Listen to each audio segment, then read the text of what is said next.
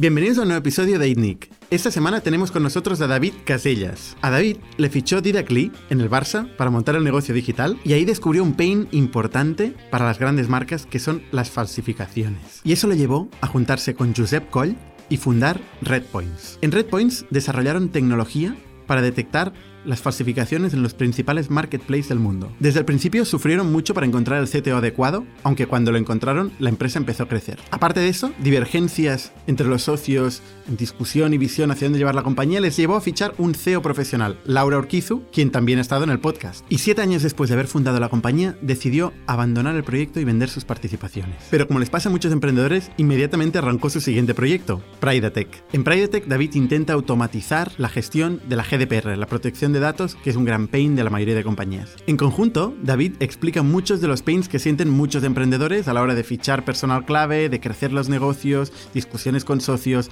Lo tenemos todo en este episodio. Y el podcast de esta semana es posible gracias a nuestros sponsors. El primero, Factorial, la plataforma de recursos humanos que permite automatizar todos los procesos de gestión de las empresas con sus empleados. Algo como iniciar un proceso de evaluación de desempeño, que antes hacían solo las grandes compañías, ahora todas las compañías están obligadas a hacerlo cuando tienen la gente en remoto y están teletrabajando. Con Factorial, esto, junto con la gestión de nóminas, las ausencias, el control horario, pasa a ser un juego de niños. Todavía hay tiempo para digitalizar tu empresa antes de que acabe el 2020. El segundo sponsor de esta semana es Growth Hacking Course. Si queréis experimentar el crecimiento de empresas como Dropbox, Airbnb, Skyscanner y, como no, Factorial, tenéis que implementar una metodología de Growth Hacking.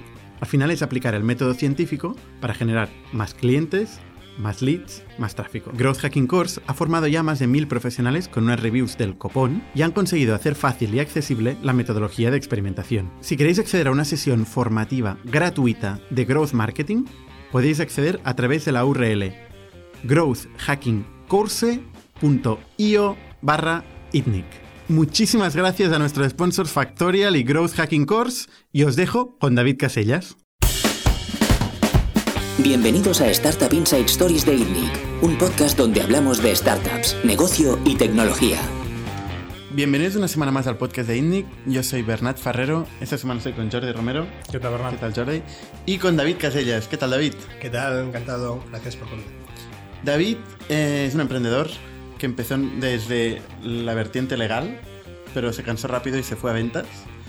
Eh, y emprendió, montó Redpoints, el negocio más grande que has montado hasta ahora, y actualmente estás en Pridatech. Bueno, ahora nos contarás un poco porque la verdad es que la, la trayectoria es, es, es chula. ¿eh? Tú empezaste en el Barça. Eso Ahí es. aprendiste con Didac Lee, ¿no? Eso es, eso es. Cuéntanos un poco esta, esta primera fase de tu experiencia en el Barça.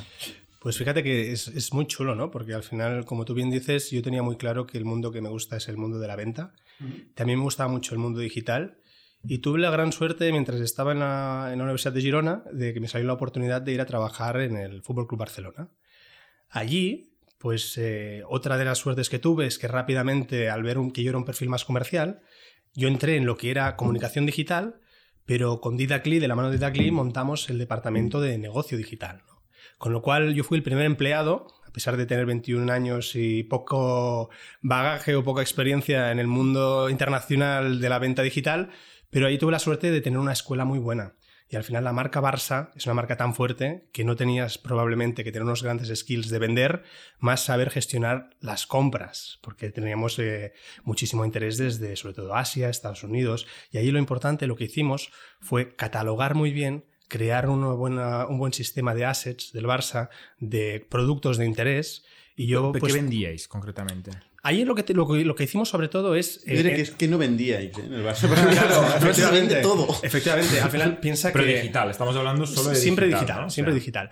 Pero, pero ahí fíjate que exactamente que no vendíamos, ¿no? Ellos nos pedían eh, jugadores, ¿para qué? Pues para hacer una aplicación de dar toques. O sea, derechos. Eran, efectivamente, Derechos eran, de eran derechos de imagen y sobre todo también eran paquetes de contenidos, ¿no? Nosotros entendimos que el Barça como marca global eh, tenía una base de usuarios en todo el mundo y el mundo digital era la mejor manera para llegar a todos ellos.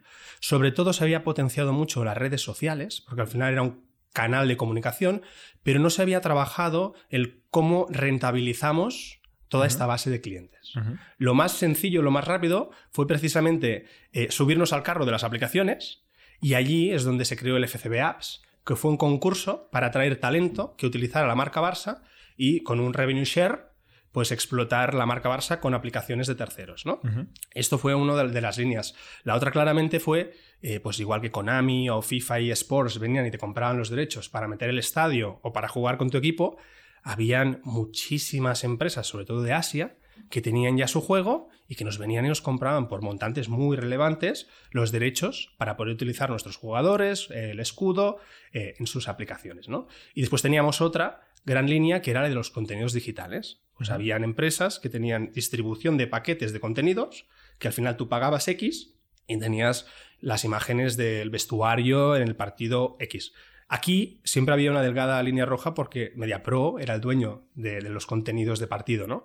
Con lo cual tuvimos que crear una línea de contenidos en propiedad del Barça, entrenamientos, vestuarios, todo lo que no estaba vendido con MediaPro, para poder explotarlo y que fuera un negocio nuestro y propio, ¿no? esto imagino que hay un teléfono en el Barça, ¿no? Que llama el desarrollador chino que quiere utilizar los derechos del Barça y siempre hay alguien preparado para vender algo, ¿no? Y hacer un pricing y, ¿no? ¿Cómo funciona eso? Sí, a ver, más que un teléfono, eh, lo que hay es un mail, ¿no? Pero sí que es verdad que, claro, ahí tienes que filtrar. Imagina, Barça, eh, lo que vende es una emoción, son, son sentimientos. Eh, y el problema de aquí es que también mucha gente creía, ostras, yo tengo una aplicación que funciona, le pongo la marca Barça y me forro. no funciona así. Todos sabemos que en el mundo Más digital... Que el Barça te va a cobrar y se va a forrar el Barça. El, Barça, el Barça por lo menos se asegura un mínimo de coste de oportunidad de marca, con lo cual nunca pierde. Hmm. Eh, tú eh, tienes que hacer todo lo otro. Hay una marca que vas a pagar unos derechos de uso, después tienes que potenciarla, tienes que hacer marketing, etcétera, y que al final yo me acuerdo cuando entré en el Barça, ¿no? Se decía, hay 10 millones en Facebook. Si conseguimos que cada uno pague un euro, eh, nos forramos porque tenemos 10 millones de euros. No de los seguidores de la página del Barça. ¿no? Efectivamente, no es tan trivial. Esta matemática la ha hecho todo el mundo. Sí, y no le ha ido bien a nadie excepto a Facebook. Efectivamente, estos también siempre ganan, ¿no? Ellos sí que ganan un euro. Sí. Y más. Y entonces, ¿qué pasa? Tú ahí viste el tema de, de, de los derechos. Bueno, antes que eso, tú ¿Te acuerdas cuánto llegaba a facturar este negocio que montaste casi de cero? Bueno, en el Barça, ¿eh? nosotros llegamos a facturar 4 millones eh, prácticamente en el primer año, en lo que eran los, derechos actuales, ¿eh? sin hablar de ticketing. 4 millones, pues esto no es nada. Sí. Para el Barça. Bueno, no es nada, pero tú estás partiendo de cero. Claro, yo aquí no te estoy poniendo ni ticketing, ni te estoy poniendo e-commerce, o sea, te estoy hablando de una unidad eh, donde yo era el único, la única persona trabajando full time, teníamos un externo y al final, claro, estás hablando de que la inversión del Barça fue cero, fue, fui yo. Coger solo lo que hay, crear licencias y crear contenidos y empezarlos a vender en el primer año fueron 4 millones. Después, evidentemente, ¿qué se hizo? Dentro de la unidad se le creó eh, ticketing, toda la parte de ticketing, cómo se generaba una mejor digitalización, eh, toda la parte del e-commerce que era de Nike, cómo se hacía un e-commerce propio. Se le fueron juntando dentro de lo que era el departamento de negocio digital, que al principio solo eran assets, se le fueron juntando otros departamentos o otras necesidades para complementarlo, ¿no? Y al final, pues evidentemente la facturación fue muy, muy superior. Yo te hablo solo de mi unidad, ¿eh? Mi unidad que estaba yo solo con un externo y, hombre, fue relevante porque eh, tú piensas que al final el Barça, como cualquier club del mundo, ¿eh? la mayoría de derechos, o la, mayoría de dinero viene de los derechos televisivos. Cualquier nueva línea que tú generes es un extra relevante que después lo que se ha hecho muy bien, eh, Didacli liderándolo eh, estos años es ir metiéndole pues ahora el Barça Studio o ir generando nuevos negocios siempre relacionados con el entorno digital. Mm, la verdad es que con Dida Click, que pasó también por el podcast, no, no profundizamos en el tema del Barça. Un día tendríamos que hacerlo porque... Son tantos fregados que... la verdad es que es interesante. Pero tú ahí ves el tema de los derechos, eh, ¿no? Eh, la gestión de los derechos y la protección de los derechos, ¿no? De esta gente que utiliza tu marca en cualquier tipo de uso, en cualquier parte del mundo y no tienes ni idea. Correcto. A ver, el problema aquí es que el valor de la marca Barça era la exclusividad del uso de la marca Barça, ¿no? Yo me encuentro en un problema y es que teníamos muchísimas falsificaciones, tanto de contenido, gente que utilizaba nuestro contenido que no estaba licenciado, como sobre todo de producto. Nosotros cuando Camisetas, estábamos, bufandas. efectivamente, eh, tanto lo que era oficial Nike, para entendernos, que es el trabajo de toda la ropa de, juego, como también lo que eran los productos licenciados, pues la taza del Barça, pues eh, el estoche, ¿no? Todo lo que sea.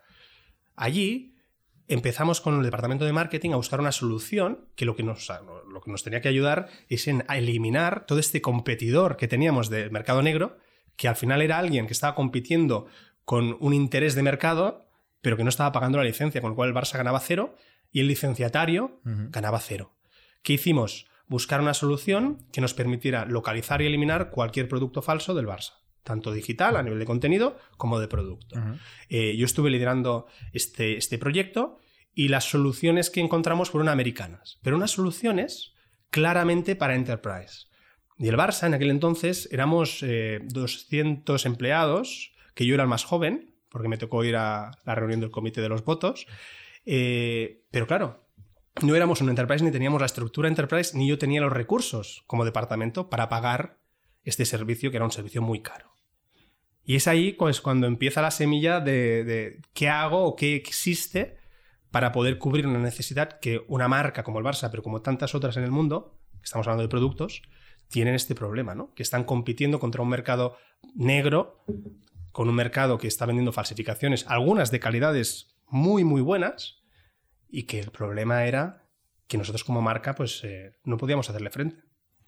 Y fíjate que si el Barça con los recursos que tiene no puede mm, afrontar eso, imagínate marcas más pequeñas, ¿no? Efectivamente. Entonces, ¿qué- ¿cómo resuelves este problema? ¿Qué, qué pasa a continuación? Bueno, ¿Este a de continuación- arrancar un negocio a partir de un problema? Sí, ¿Cómo fue? fí- fíjate que yo, yo creo mucho en el poder de la atracción, ¿no? Y, y yo siempre que veo una oportunidad, la oportunidad viene del problema, lo hago un poco al revés, ¿no? No es que a mí me guste mucho esto y quiero hacer algo sobre esto porque me gusta. Yo veo claramente que hay un problema muy, muy grande que no está resuelto. Además, yo hablo con compañeros en el mundo del deporte, ¿no? ¿Cómo lo habéis hecho? Y, y es que la gente ni se lo planteaba. ¿Por qué? Porque igualmente su línea digital probablemente no estaba tan desarrollada como la nuestra en el Barça, ¿no? Y en estas que conozco a, a Josep Coy, me pidieron ayuda para buscar unos sponsors para Shakira, ¿no? que hacía un concierto y Josep estaba eh, con, con este grupo Live Nation, les ayudaba como abogado.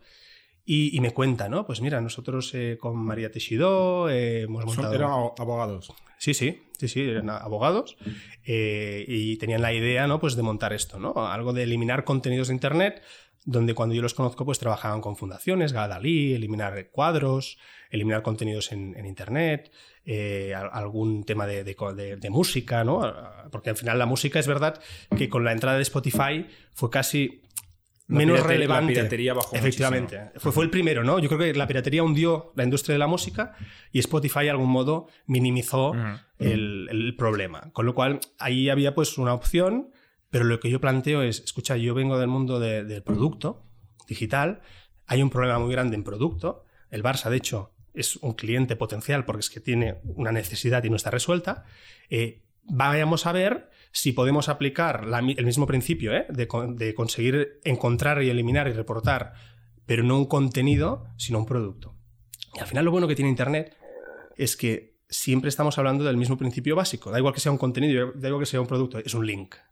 Con lo cual es un link alojado en algún lado del mundo que al final está pensado para que llegue una visita, ¿no? Ya sea una compra, ya sea una visualización, etc.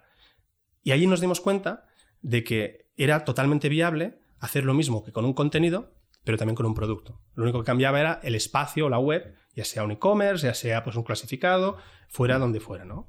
Eh, que, que encontráramos para después eliminar esta falsificación y evitar la compra de alguien pues, que quisiera Ujú. comprarlo de, de manera pues, eh, ilegal, de algún modo. Esta era la idea, pero ¿cómo, cómo la llevas a cabo? Tú, tú no eres técnico, ¿no? No, no, no, y aparte esto me ha ayudado mucho. También me ha, eran abogados. me ha perjudicado mucho, efectivamente. Fíjate, este es un buen punto. Yo no soy ni abogado ni soy técnico, pero al final yo viví el problema en mis carnes, con lo cual era muy consciente de cuál tenía que ser una buena solución. Y el foco era muy claro, ¿no? Pero después estaba entrando en, do- en dos mundos donde sí que en Derecho hice yo el primer curso de, de Derecho, pero es verdad que me aburría totalmente ¿eh? todo lo que son las leyes, ¿no? Pero de algún modo entiendes, sobre todo con lo que es la, la protección de, de contenidos y de marcas, que hay una regulación mundial, que en este caso era de MCA, que era americana, que te dice cómo hay que eliminar un, un contenido o cómo hay que eliminar, cómo hay que quitar algo de Internet. Y yo tuve la suerte de que al final, como soy un perfil muy comercial y entendía muy bien el problema, dije, vayamos a hacerlo al revés, vayamos a vender algo y después a, a ver cómo lo hacemos. ¿no? Hicimos un PowerPoint. Hicimos un PowerPoint con lo que era la obviedad. ¿Cuál es la obviedad? Que tenemos que eliminar este contenido. Y no entramos mucho en el cómo, porque al final la obviedad era, tenemos que localizarlo y tenemos que eliminarlo. Esto es lo que quiere el mercado, esto es lo que quieren las marcas, ¿no? Y yo me hice un PowerPoint y con Josep dijimos, ostras, esto tiene buena pinta, ¿no? con María, pues en aquel entonces al principio también estaba, después más, más tarde pues, eh, pues eh, se fue.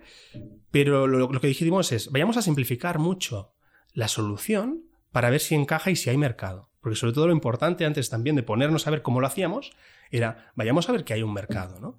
Y nos dimos cuenta que la gente estaba dispuesta a pagar y a pagar un ticket alto. Estamos viendo que, que la gente estaba dispuesta. O sea que era un ¿Tipo problema. cuánto?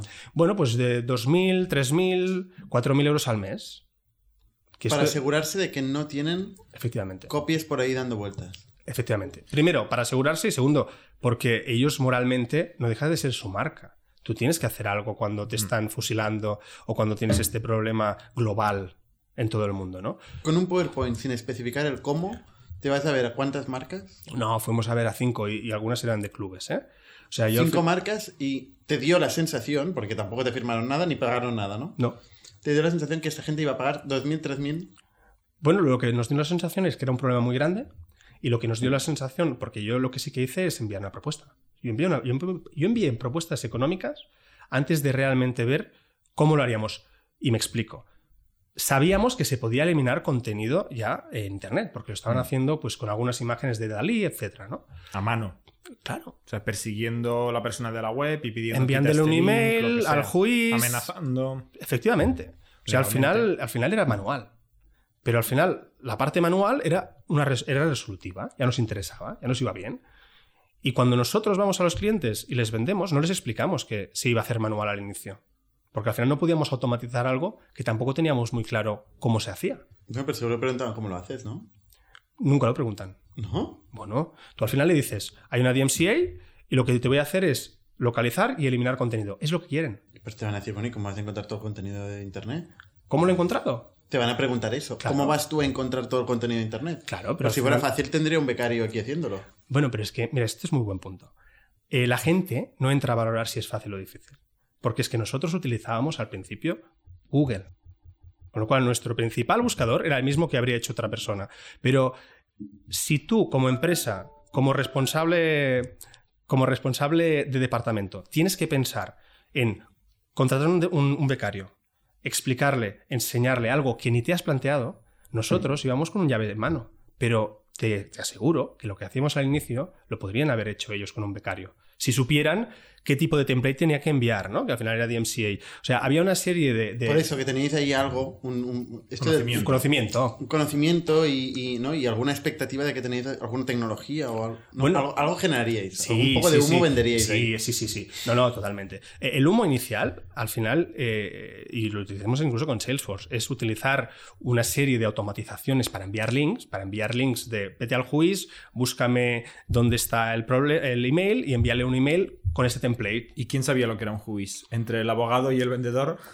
Bueno, es que al final yo no entraba en este detalle de ¿Pero quién lo sabía, lo del juiz? El que no sabía, nosotros al final teníamos abogados, ¿eh? Y teníamos un chico, de ¿Pero hecho... teníais empezó- algún técnico, algún, algún espabilado por ahí? Sí, porque al final lo que hacías es, a ver, la- las leyes te las estudias. Y tú ibas a un poco a la ley americana de MCA y decían, tienes que identificar a la persona que- del host, ¿no? Si no, pues Vale, tienes o sea, que irte al... Este es el Tampoco te playbook- el un playbook que juiz- un juiz no es muy tecnológico. Pero la mayoría de abogados no saben lo que es un juiz, estoy seguro.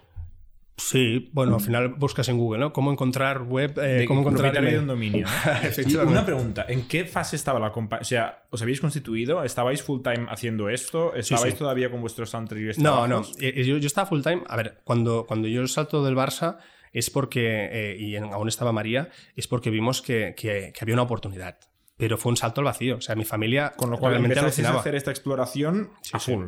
Sí, porque al final era la única manera de ver si funcionaba. Saliste del Barça. Sí, sí. Yo me voy del Barça, además, en, yo creo, el mejor momento profesional, porque yo era muy joven y estaba funcionando muy bien, tenía muy buen sueldo por la edad que tenía, pero eh, dentro del Barça me pasan dos cosas relevantes. Primero es con Didac Lead tuve muy buena relación, mantengo muy buena relación, conocía su background tecnológico y después conozco también a Jordi Castelló, que fue otra de las inspiraciones, uno de los creadores de Magister, y, y son dos personas con las que creo un vínculo personal. Bueno, de hecho, Luis Alsina, que es mi socio de hoy, también fue mi jefe en el Barça, ¿no? Creo una serie de relaciones que, que- que- que me dan a entender que el Barça no es mi sitio. El Barça es un buen sitio para trabajar y estar años eh, y, y, bueno, hacer una carrera, pero que mi sitio era precisamente el a- tomar el riesgo de hacer algo diferente como es una startup tecnológica, ¿no? Con lo cual, a mí me viene muy bien el Barça para tomar la decisión de saltar al vacío. También es verdad que no tenía hipoteca ni hijos, ¿no? Con lo cual era realmente, relativamente fácil tomar esta decisión. Ahorros no, los que, los que tenía de ahí, no, no, no, para nada. Si no hubiera funcionado, pues yo siempre tenía la opción de volverme a Girona, ¿no?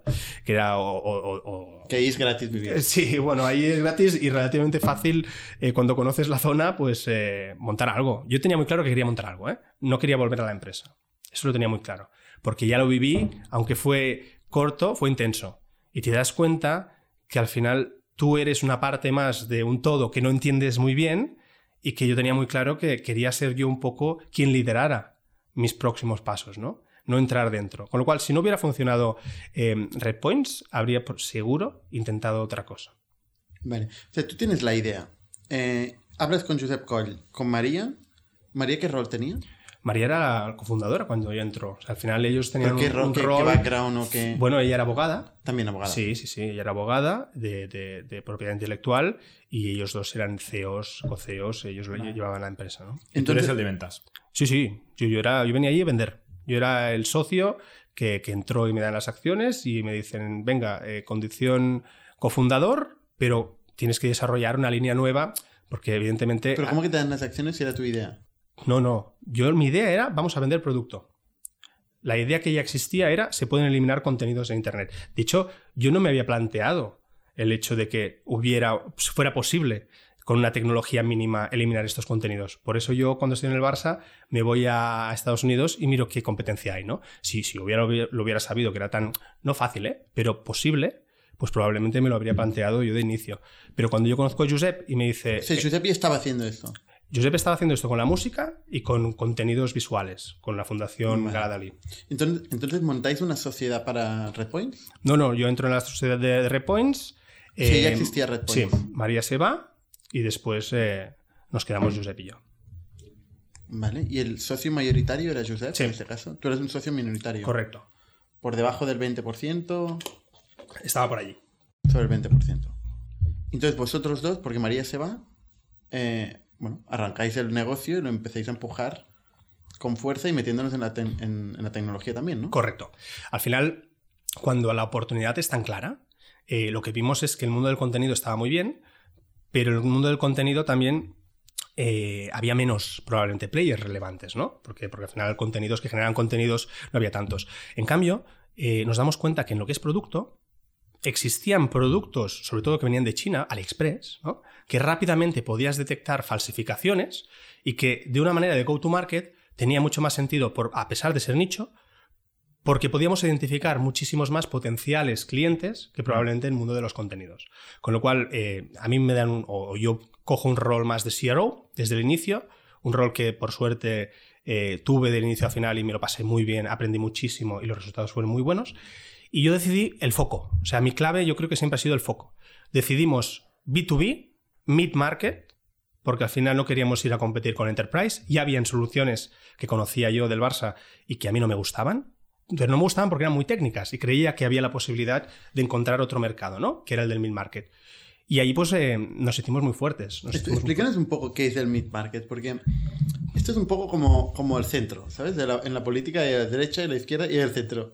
Y es difícil explicar. El, el- el mid-market eh, se come entre gran parte de lo que es el SMB, eh, ¿no? Y, Sí. y- y parte de las complejidades también que tiene el, el mundo enterprise. Nadie sabe muy bien dónde están las, las fronteras, ¿no? Eh, yo, yo creo que nadie Se lo sabe. amigo, ¿eh? No, no, no, y estoy de acuerdo contigo. ¿eh? Y yo le llamo mid-market porque al final lo que no era era enterprise. O sea, no eran marcas reconocidas como BMW o como Audi o como, te diría yo, eh, marcas muy, muy, muy, muy grandes. Pero sí que es verdad que, sobre todo en, en Red Points, el mid-market es un poco tricky. ¿Por qué? Porque tienes que tener una marca ya reconocida para que la pirateen, ¿no? Y estamos hablando de marcas Santa Cruz, estamos hablando de marcas muy relevantes, ¿no? Pero nuestro foco precisamente era, pues, por ejemplo, Rosa Clara, ¿no? Rosa Clara es una marca muy relevante, pero probablemente es más nacional nuestra, no, no es una marca... Pero, pero cuando definíais el ICP, o sea, el, Sí. el perfil de, de- el target que ibais a buscar, ¿qué, qué utilizabais? ¿Utilizáis la facturación, número No, de empleados, no. número de, No, era... de ventas? No, nosotros lo que hacíamos era claramente buscar número de afectaciones. Esto es muy interesante, ¿eh? porque cuando buscábamos un cliente, lo buscábamos desde el problema a la solución. Nosotros buscamos un- tres niveles que creamos, ¿no? Triple A's, A's y B's. AAA era que tenía más de 100 falsificaciones. Y habían un montón de blogs, de webs, donde te decía, compra productos falsos. Pensad una cosa, y esto es muy chulo. Em, la falsificación, tanto de, de producto como de contenido, está pensada para ser encontrada. Con lo cual nosotros hacíamos un rol opuesto. Vamos a ver cómo alguien que quiere comprar falsificaciones va a Internet y después nosotros, como Repoints, vamos a ir a ver estas marcas para decirles, ojo que estás en el ojo del huracán, nosotros podemos ayudarte. Podemos ayudarte a localizar tanto estos sitios donde se están dando tips para comprarte de una manera falsificada, como directamente, evidentemente, eliminar todos estos listings de AliExpress, incluso de Amazon, ¿eh? de cualquier, cualquier, sitio. ¿Pero qué era Enterprise y qué no era Enterprise? No, volviendo a esto, Enterprise, ¿qué es? Claramente todas estas marcas que estamos hablando, pues que son multinacionales y a nivel mundial. O sea, nosotros teníamos... Nike es Enterprise claramente, Nike, Adidas, eh, Reebok, Puma. Nosotros cuando empezamos buscábamos marcas que fueran menos probablemente mundiales. Pero había un criterio. Era más subjetivo, ¿no? Todo lo que dices es como... Claro, pero el, criterio sí que lo teníamos nosotros en lo que es, eh, como te digo, falsificaciones. Pero nosotros teníamos, sobre todo al inicio, ¿eh? después lo, lo, lo complicamos un poquito más, pero sobre todo al inicio cuando tú creces, tienes que ir a empresas que tienen falsificaciones y sabes a cuáles no vas a ir porque el decision maker no está muy claro. Por ejemplo, nuestro Idea Customer Profile era ir a los CEOs. Nosotros teníamos que ir a CEOs o founders y co-founders, porque eran los que más sentían el problema de la falsificación. Y cuando nosotros vendíamos, les vendíamos mucho desde el problema a solución. Es, hey, tú has creado esto. Tú sabes lo relevante que es para ti lo que te ha costado este producto. ¿No te molesta? que estén falsificándote, que de algún modo estén violando eh, tu producto. Cuando puedes llegar a CEOs, claramente, es cuando vemos que no son enterprise. Tú a Nike no llegarás a un CEO, ¿no? Pero nosotros, es que cuando hablamos de, de número de, personas... O sea, hay, un competidor vuestro seguramente que llega al CEO de Nike. Y que tiene el producto que tiene el producto para venderle a Nike. Nosotros no. Nosotros no teníamos el producto ni, ni, todo el background tecnológico que una marca como Nike requería. ¿Por cantidad o por complejidad de las copias? Porque al final son más, ¿no? Sí, yo creo que al final eh, Nike también tiene un equipo mucho más maduro. Nosotros íbamos a empresas que no tenían un equipo de protección de datos. Perdón, protección de, marca. Aquí ya lo mezclo, ¿eh? la siguiente, venga, eh, que este es otro, otro punto relevante. Por eso, más que ir a... Si tienen mil o dos mil empleados, que en algún caso, como estamos hablando de marcas de ropa, igual tenían un montón de, de tiendas. Claro, cuando contamos a la gente que vende en las tiendas, era complicado. Pero en cambio, lo que sí que teníamos muy claro eran los criterios de cuánto grande es su problema. Esto era muy relevante, porque entenderíamos muy bien el sales cycle. Cuanto más grande, más rápido era de venderle la necesidad a cubrir este problema, pero también de que nos hicieran caso. ¿no? Y después teníamos muy claro a quién teníamos que venderle. CEO, founder, co-founder, eran, pero os lo digo, ¿eh? o sea, cuando veían la problemática, que hacíamos un report muy chulo, ¿no? De mira lo mal que estás. ¿Eres consciente? Ostras. Me acuerdo de hecho con Catán, el juego de Catán.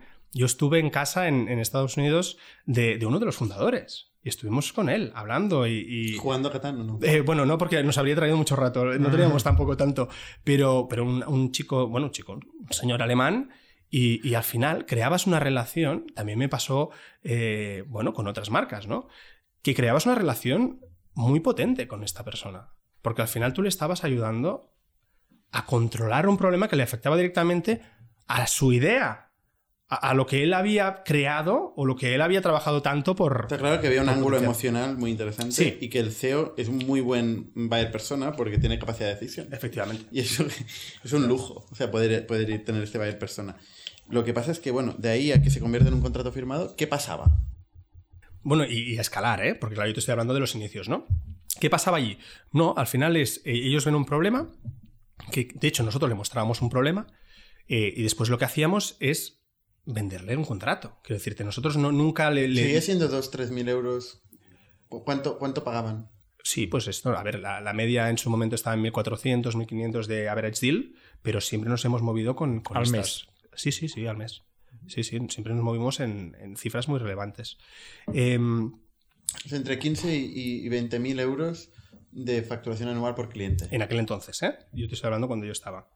Y, eso no era margen, ¿no? Porque luego teníais que currar para conseguir encontrar esto. Tenéis que meter a gente a hacer los quiz.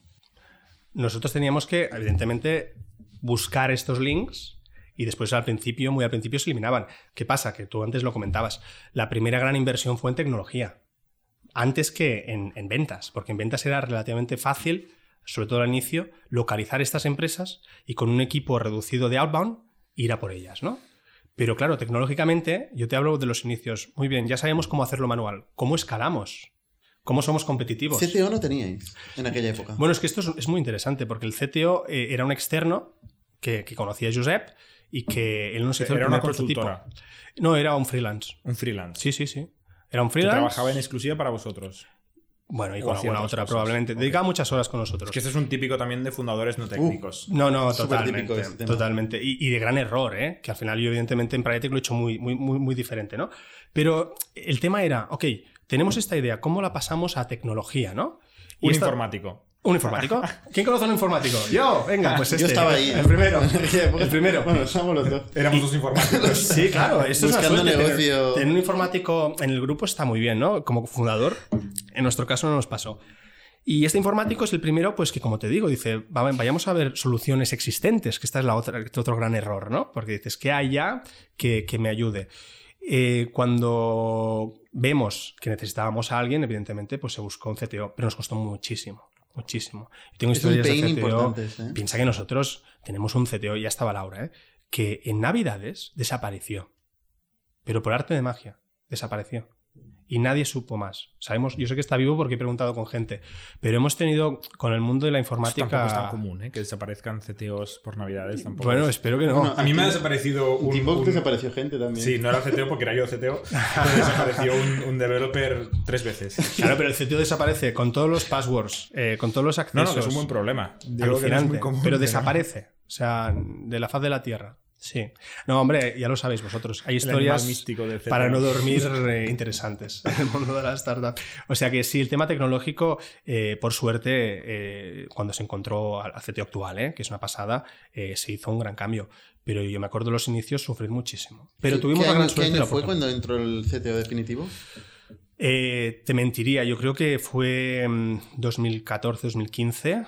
Eh, Si lleváis seis años Laura, ya, o más. eh, desde el 11, bo- sí, pues llevaríamos 3, 4 años. ¿Cuándo empieza Redpoints? Esto es- no lo hemos dicho. ¿Qué año absoluto fue? De, Redpoints eh, se funda en 2011, 2011. yo entro a Hace finales de nueve- 2011 nueve y pico años. eh, y en 2012 eh, yo estoy full time, Se de hecho refunda. María también se va y creamos pues como esta nueva, esta nueva aventura, ¿no? O sea, 2012 2012 es el... el- 2012 in- inicios, pero La refundación se, de se fundó en Redpoints. 2011, ¿eh? O sea, están Sí, firmados hostia, los papeles esto, con, esto es muy raro porque con en, María y con en Josep. LinkedIn eh, estaba buscando ahora, o sea, tú tienes que empiezas en Redpoints en 2010, en, no, perdona, en 2000, eh, ay, no, no me sale aquí, 13, vale. Pero Josep Coll tiene que empieza en 2009. Sí, pero ojo, porque una cosa es Redpoints fundacional, que están los papeles ahí, y después la otra es, Josep antes estaba con Daja, que estaba con lo que es asesoría de las artes, etcétera, y Josep lo explica muy bien, pero él probó el proyecto de Redpoints como cuatro o cinco veces y no le funcionó, ¿no? Cuando yo entro que está María, que está firmado, ¿eh? porque yo he visto los papeles, es 2011 con, con María. Josep intentó el proyecto antes con otros socios y de hecho lo explica muy bien, ¿no? que le timaron también con la tecnología varias veces, ¿no? con lo cual creo que es la tercera o la cuarta que va a la vencida. Vale. Y- O sea, en 2011 constituís una sociedad nueva con los nuevos mm, socios. Repoints está constituido, yo entro en 2011, sí, finales. ah, vale, vale, vale, vale. Estaba Josep y María. Vale, y luego se incorpora mm, más tarde Laura Urquizo, que ha estado en el podcast. Laura, que sin duda para mí es tendría que tener una condición de cofundadora, porque es otro cambio, ¿no? Para mí, un fundador, un cofundador, un fundador claramente es quien hace la empresa, ¿no? Pero hay momentos clave donde la empresa cambia y yo creo que mejora mucho, ¿no? Y, y Laura entra en un momento que nosotros con Josep, pues eh, evidentemente estábamos creciendo, teníamos, pero, pero yo y él te aseguro que dedicábamos muchas horas en tomar decisiones que probablemente no teníamos la experiencia. Eh, entramos en el B-Startup del Bank Sabadell y Didacli nos presenta a Laura Urquizo, ¿no? Y convencimos a Laura, nos costó muchísimo, pero Laura entra y, y, claro, cambia la noche al día probablemente el proyecto, yo diría. ¿Por Entra qué? como CEO, ¿eh? Entra como CEO directamente y además una CEO profesional porque venía ya del mundo. ¿Por qué decidís que hace falta un CEO, una CEO? Sí, porque al final, como te comentaba, la- todas las decisiones las tomamos entre yo y, y Josep. Y tomar decisiones cuando no tienes experiencia es muy peligroso. ¿Por qué? Porque lo haces todo de una manera muy intuitiva. Ya. Porque no. Pero ¿por lo qué mismo es puedes que- decir de Zuckerberg y de muchos otros CEOs. Pues nosotros no éramos ni Zuckerberg ni Ya, otros ya, CEOs. ya. No quiero decirte Nadie que, probablemente, probablemente hay gente que, que se le da mejor, ¿eh? Ser CEO. Porque ¿Cómo final- sabíais que no se os daba bien? Eso es lo que quiero decir. Porque falta de experiencia la tienen todos los CEOs por primera vez. Bueno, porque al final discutíamos mucho en el sentido de que cómo avanzábamos, nos costaba mucho avanzar. Y, y yo soy una persona, más en aquel entonces, que yo quería vender. O sea, mi intención era vender, pero sabía que nos faltaba un punto de liderazgo y de experiencia a nivel de gestión. Al final, el CEO, eh, ¿qué es el CEO? No? El CEO es el estar en- encima y, y liderar no solo en lo que es ventas, ¿no? En, en la parte de financiación, en la parte de la gestión de las operaciones, en la parte de muchas patas cojas que teníamos. O sea, Y- sentíais que os faltaba Sí, claramente. esto. Y, Sí. y decidisteis que queríais un CEO, una CEO y os presentaron a Laura. Correcto, correcto. Había bloqueo en aquel momento para tomar decisiones entre Giuseppe y tú. No, no creo que tanto bloqueo, porque al final, eh, como nos entendíamos muy bien, llegábamos a avanzar. Pero el problema es que más que bloqueo había indeterminación en algún caso, ¿no? Eh, una ronda, vale, vamos a levantar una ronda, pero mm, no, sin experiencia. Éramos dos chavales, uno de San Feliu y el otro de Girona, que tenían una muy buena idea, pero no teníamos, yo creo, los skills necesarios para convencer a un rango de inversores que claramente con Laura los tuvimos. O sea, yo era una sensación de creo que nos puede aportar mucho más que hay un bloqueo. No habríamos llegado seguro donde llegamos sin esta decisión. Con lo cual, creo que fue una decisión muy buen tomada, ¿no? Parece que ha ido bien, ¿no? Repunches de Efectivamente, efectivamente. El tiempo te dice que fue una buena, decisión. ¿Y cómo Y la yo- convencisteis a ella? A mí me parece más difícil contratar un CEO o No, una no. CEO que levantar una ronda. Te lo aseguro. Y más cuando, como te digo, nosotros no teníamos experiencia previa, ¿no? Con lo cual yo creo que Laura se enamoró mucho del proyecto, porque lo que sí que sabíamos hacer muy bien era eh, vender el proyecto, porque nos lo creíamos, porque yo lo había sufrido en mis carnes, con lo cual cuando ves a alguien con tanta pasión y que tiene un proyecto que era muy prometedor, porque ya teníamos marcas conocidas, ¿no? ¿Cuánto facturabais en aquel entonces? Eh, no te sabría decir. No te sabría ¿Cuántos decir. clientes teníais? Eh, estaríamos en unos 30 clientes más o menos pequeños. Eh, no O sea, te sabría 300.000 decir la- euros al año. Sí, o sea, Entre éramos, 100 y 300.000 euros éramos al un año. proyecto muy nacional aún. Teníamos a un cliente de fuera, pero, pero era, era más bien pequeño. ¿eh? Eh, y habían clientes incluso de más de YouTube, etc. con Laura al final lo que hicimos es, porque nosotros la financiación que tuvimos del Bank Sabadell fue de, de nada, 100.000 euros, donde 80.000 iban a nosotros, ¿no? 20.000 eran para pagar una aceleradora. Y ahí pudimos, pudimos pagar a, a Laura. Claro, es que al final nosotros tampoco teníamos muchos recursos y Laura era una CEO profesional. Y esto nos permitió eh, poder empezar a trabajar con ella, poner unas estructuras y levantar una ronda, que fue una ronda pues eh, muy relevante con, con Mangrove. ¿De 4 millones de euros en aquel Fueron creo de dos la primera que hicimos con ellos. Y esto lo, lo, lo llevó eh, Laura. Bueno, evidentemente eh, lo llevamos los tres, esta en concreto, porque al final era muy inicial y querían conocer mucho a los, a los, a los fundadores, cofundadores de- del proyecto. Pero Laura yo creo que fue una pieza de dar mucha confianza en el proyecto, ¿no? Porque al final tenía una experiencia tanto en el mundo del corporate y también en el mundo de la financiación. ¿No, no fue un problema el levantar dinero? O sea, sin, con un CEO que no es eh, fundador. Esto no, no fue un problema. No, ni- en- de, de ninguna manera. Yo creo que al contrario. Cuando una- un Venture ve que hay un equipo maduro, porque a Laura se le dieron, evidentemente, unas condiciones muy buenas para, para entrar en todos los sentidos. O sea, Laura tenía que sentirse... participación en el Claro, capital. evidentemente. Laura es socia y se le dio un paquete importante porque era igual de relevante que Josep o que yo mismo, ¿no? Lo cual lo que hicimos es dar unos papeles muy concretos para aportar valor. Y yo creo que esto lo valoraron muchísimo, porque un fondo como Mangrove, ¿no? que es uno de los fondos de Skype, o sea, estamos hablando de un fondo muy serio, vio que el proyecto era muy bueno, que cada uno estaba en su sitio, porque yo claramente dije, es que yo quiero vender. Yo no quiero que me liéis con cosas que ahora mismo ni sé ni me interesan. Me gusta mucho vender, me gusta mucho el proyecto. Quiero dedicarme a esto. Y claro, cuando tú vas a un fondo, ves que está Laura liderando, ves que hay un perfil, en mi caso, que está tan enfocado a la venta y ves que pues estaba también Josep en la parte más de operaciones, les da la tranquilidad de que hay una buena estructura para crecer y para escalar. Y de hecho, pues eh, ahí fueron los resultados, ¿no? Pero cambio has dicho que no, que no era fundadora, ¿no? Que, y que se merecería ser fundadora. ¿Cuál es, ¿Qué es una fundadora? Em, ¿Cuándo sí, se llega? Es un buen punto. Esto al final es muy personal, ¿no? Porque aquí depende los intereses de, de cada persona. Yo, desde mi punto de vista, y es una opinión personal, eh, es claramente una cofundadora de, de lo que era. Ya, ya, pero has dicho que no lo es. ¿no? O que no se le dio. No, no, no lo es o no se le dio por temas eh, internos que al Pero, por final, ejemplo, pues, con, con Oscar Pierre le preguntamos, ¿no? ¿Hasta qué punto se puede diluir un fundador y, y no ser un empleado? Y él dijo 10%. Si mantengo a mínimo un 10%, todavía Y soy mandó un saludo a sus inver- inversores. Entonces, la pregunta es, ¿a, a- Ya. a partir de qué punto tú crees que, que- que es una persona una fundadora, no? Ya. Es una buena pregunta. ¿Sabes qué pasa? Que yo no lo veo tanto, porque no creo que haya un libro ¿eh? que diga si tienes menos del 10, eres fundador o cofundador. ¿Pero qué crees tú? Yo personalmente creo es el impacto que has tenido en la empresa. O sea, yo creo que la empresa tiene siempre diferentes eh, niveles, ¿no? O diferentes estadios. Claramente nosotros estábamos en uno, con Laura estuvimos en otro. Y Laura llegó en un momento donde no tenía nada que ver eh, lo que era con lo que fue. Con lo cual, yo personalmente creo que dar una condición de, de cofundador a alguien es, de algún modo, valorar el esfuerzo y el trabajo que ha hecho. Porque al final, ¿qué es ser cofundador o fundador? ¿no? ¿Es estar en el inicio o estar cuando ha habido una relevancia? Yo creo que hubo una relevancia. Pero es, igual es más un tema mío. Y ser un socio es muy relevante de la compañía. Claro, efectivamente. Y tener además acciones o estar también involucrado en esta parte. sí. Redpoints es un proyecto que crece, levanta hasta 68 millones de euros. Eh, después de Mangrove vinieron otras, otras rondas. Por cierto, Mangrove, eh, había una persona del Barça, ¿no? Que estaba involucrada en... Sí, Mark. De hecho, Mark fue la persona que, que- la primera. Tú venías del. Barça. ¿Tiene alguna relación o no? No, de hecho, la relación era más bien contraria, porque él se presentó cuando yo estaba con Sandro Rousseil, ¿no? Ah. Eh, con lo cual, imagínate ahí, era más de rivalidad. Lo bueno es que, que, bueno, es un gran profesional y esto no fue un problema, ¿no? Pero Ah. no, no, no, para nada. Fue de hecho Mark que, se acercó a nosotros, estábamos eh, buscando una, una serie A, perdón, sí, estábamos en, bueno, en Aquí Serie pone A. serie A, sí. Sí, en una serie A, Y luego hicisteis dos series B, Correcto. Crunchbase. Correcto.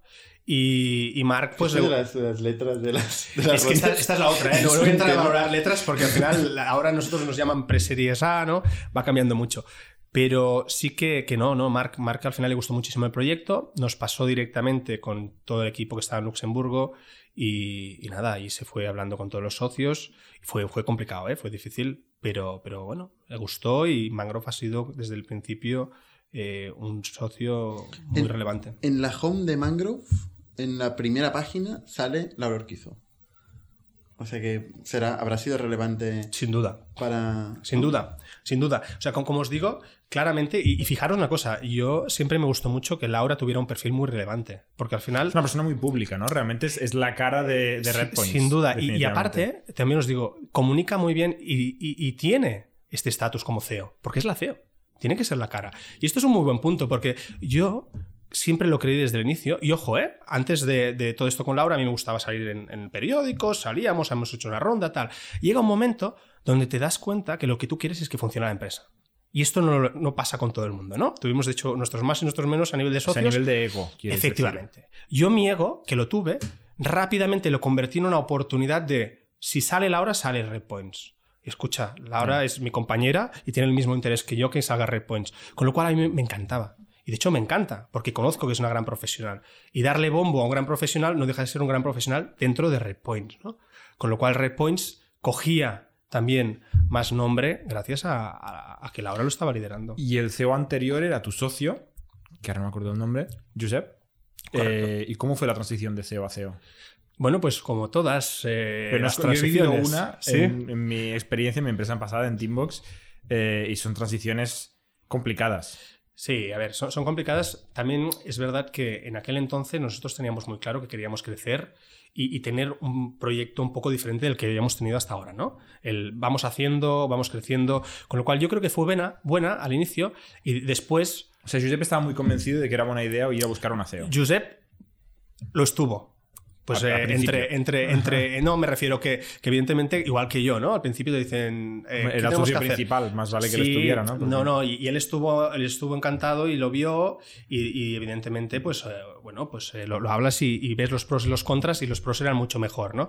Y de- después, evidentemente, lo vimos claro, porque Josep, evidentemente, como máximo accionista, eh, le interesaba mucho que funcionara, ¿no? Con lo cual fue, fue muy bien. Al inicio, cuando le, le pro- le propones, ¿no? Y Didac nos ayudó mucho, eh, hay que haber un, un nuevo CEO, lo que también se le propone es todas las bondades de que haya un nuevo CEO. Y Josep pudo dedicarse pues, a una parte más de operaciones. Yo, yo creo que fue muy bueno. Yo creo que fue muy bueno porque al final, cuando pones delante la oportunidad, que es lo que hicimos, pues evidentemente habrán sus más y sus menos, ¿no?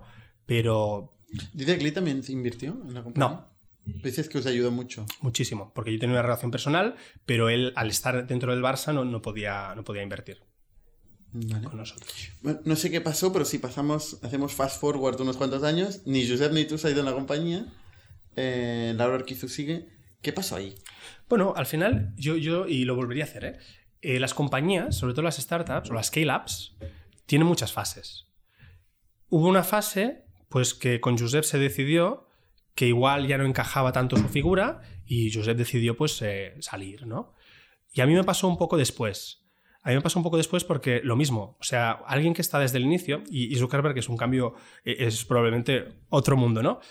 Pero lo que te hace una startup es darte cuenta de tus fortalezas y tus debilidades. Y al principio me daba mucho miedo el hecho de que no vean una debilidad mía, ¿no? Porque soy un líder de mi equipo. Más adelante te das cuenta que las debilidades lo que generan es un problema tanto para la empresa como para ti. Porque si no estás a gusto, ni realmente lo que estás ofreciendo es lo mejor para la empresa, lo que hay que hacer es un cambio. Y yo llego a este momento donde veo que ni disfruto, porque había un equipo ya muy grande de ventas, eh, incluso se me estaba planteando irme a vivir a Estados Unidos, eh, el 60% ya venía de Estados Unidos, eh, y era más que implementar una estrategia, era darle seguimiento a esta estrategia, ¿no? Con lo cual, lo que a mí me gusta es realmente cuando empiezas, más hands-on, eh, ver los problemas, resolverlos, saber nuevos países. En Raypoint ya estábamos en una fase de seguir y mejorar esta estrategia. Y vi que necesitábamos un perfil diferente, un perfil pues probablemente eh, más senior en el sentido de experiencia en Como- una startup como más CRO. grande, como CRO, efectivamente. Yo estaba como CRO y se buscó otro, otro perfil más de gestión. ¿Qué equipo tenías en aquel momento de ventas? Pues aquel momento estaríamos en torno a unas 30 personas en ventas, eh, con el equipo que estábamos creando en Estados Unidos. Llevabas marketing también. Eh, no, y esto también es un gran punto. Eh, al principio sí. ¿Te sientes identificado? No, es que, es que es un- es un- es un- hay un tema también muy relevante y quiero ponerlo en valor. Eh, yo cuando empiezo a escalar un poco, con Laura nos damos cuenta de que al final yo no podía llevar ventas y marketing. Primero porque de marketing no, no tengo ni idea. Así de claro. Siempre has ¿no? hablado de ventas. Siempre que te has definido. has dicho Efectivamente. venta, venta, y creo venta, que es muy bueno precisamente enfocarte y ser bueno en esto. Con lo cual tuvimos la gran suerte de convencer, porque nos costó muchísimo, a Tony Pérez.